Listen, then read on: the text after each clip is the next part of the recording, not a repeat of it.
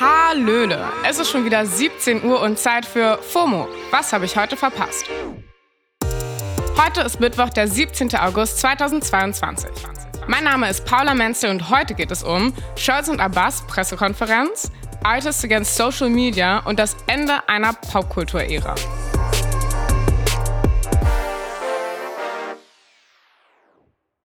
This episode is brought to you by Shopify.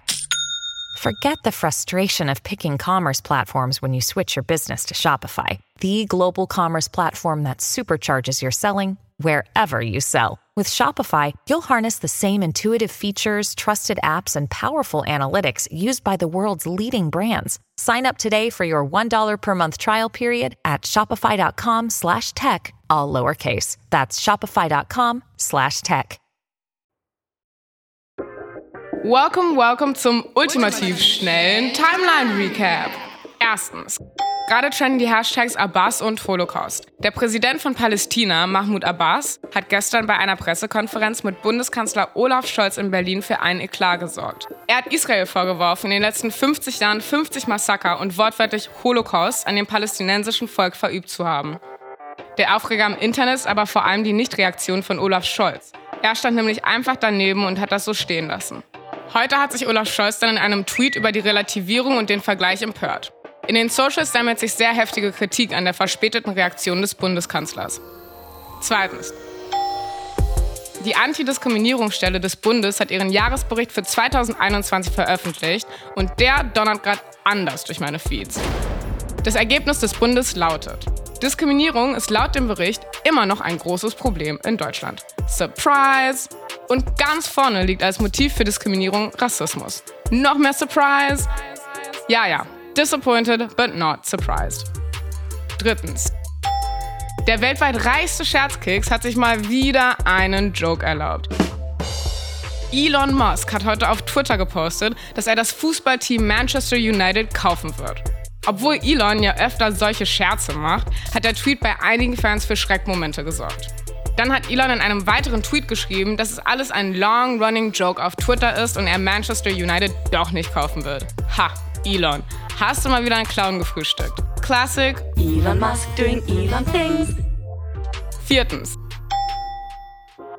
Es gibt einen neuen Drake-Rekord. Er ist nun offiziell der Künstler mit den meisten Top 5 Hits in der Geschichte der Billboard Hot 100, nämlich stolze 30. Mit dem Song Staying Alive featuring DJ Khaled und Lil Baby überholt Drake die Beatles, die 29 Hits in den Top 5 hatten. Die Beatles haben diesen Rekord insgesamt stolze 55 Jahre lang gehalten. Props an Champagne Papi. Das war's mit dem ultimativ schnellen Timeline Recap. Yes, besonders in der Musikszene verändert sich durch die Socials dauernd einiges. Dazu hat der Rapper Calvin Colt gestern auch einen wichtigen Point in einem Instagram-Post gemacht. Den Einfluss von Social Media auf Kunst. Aber halt den negativen. Der Post ist sehr emotional und persönlich. Colt schreibt, sollen KünstlerInnen wirklich eher Algorithmen beherrschen und nicht ihr Handwerk? Sollen sie auf einen Release verzichten, wenn die Musik vorher nicht viral gegangen ist? Sollen sie mehr unterhalten und weniger Kunst kreieren? Damn, someone's asking the real questions. Laut Code müssen er und viele MusikerInnen nebenher noch unbezahlte Vollzeitjobs für mehrere Social-Media-Unternehmen machen, weil sie nonstop Content produzieren müssen. Das liegt daran, dass man in der Musikindustrie quasi gar nicht mehr anders kann, als auf Social-Media-Trends zu gehen, weil alles danach ausgelegt ist. Code sagt auch, dass ihm selbst Social Media natürlich auch mit seinem Erfolg geholfen hat, aber dass für ihn unter dem ständigen Druck die Kunst, die Musik und die Kreativität leiden. Viele KollegInnen bestätigen das auch in den Kommentaren. Ja, und zum Beispiel Caspar hat Colts Post in seiner Story geteilt. Hat Social Media einen guten oder einen schlechten Impact auf die Musikbranche? Schreibt uns doch mal euren Take dazu an fomo at spotify.com.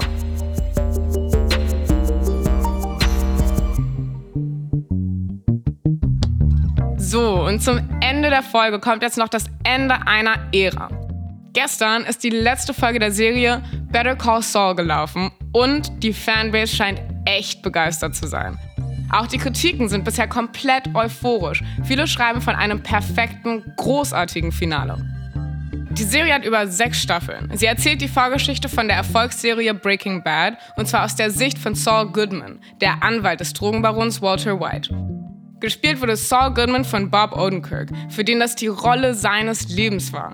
Auf den Socials hat er sich, wie es sich gehört, in einem very emotional Video verabschiedet, das jetzt, by the way, schon 5 Millionen Mal angeklickt wurde. The fans, thanks for giving us a chance. Because we came out of maybe a lot of people's most favorite show ever, and we could have been hated for simply trying to do a show. Uh, but we weren't. We were given a chance, and uh, hopefully we made the most of it. Thank you for staying with us. With us, with us, with us, Oh, Bob. Ist aber auch heavy. Ich meine, wenn man Breaking Bad mit einrechnet, waren es über 14 Jahre und 125 Episoden, die Odenkirk in der Rolle gesteckt hat. Für die Rolle wurde er jetzt zum fünften Mal für einen Emmy Award als bester Hauptdarsteller nominiert. Wir wollen an der Stelle gar nicht weiter spoilern, aber besonders für Breaking Bad-Fans scheint das Ende ein ehrenvoller Abschied zu sein wie viele auf Twitter schreiben, es ist das Ende einer Ära in der Popkultur. Wir sagen auch Danke und Ciao. Das war's für heute mit FOMO und wir hören uns morgen wieder hier auf Spotify. Da ist ein Test für euch am Start. FOMO ist eine Produktion von Spotify Studios in Zusammenarbeit mit ACB Stories.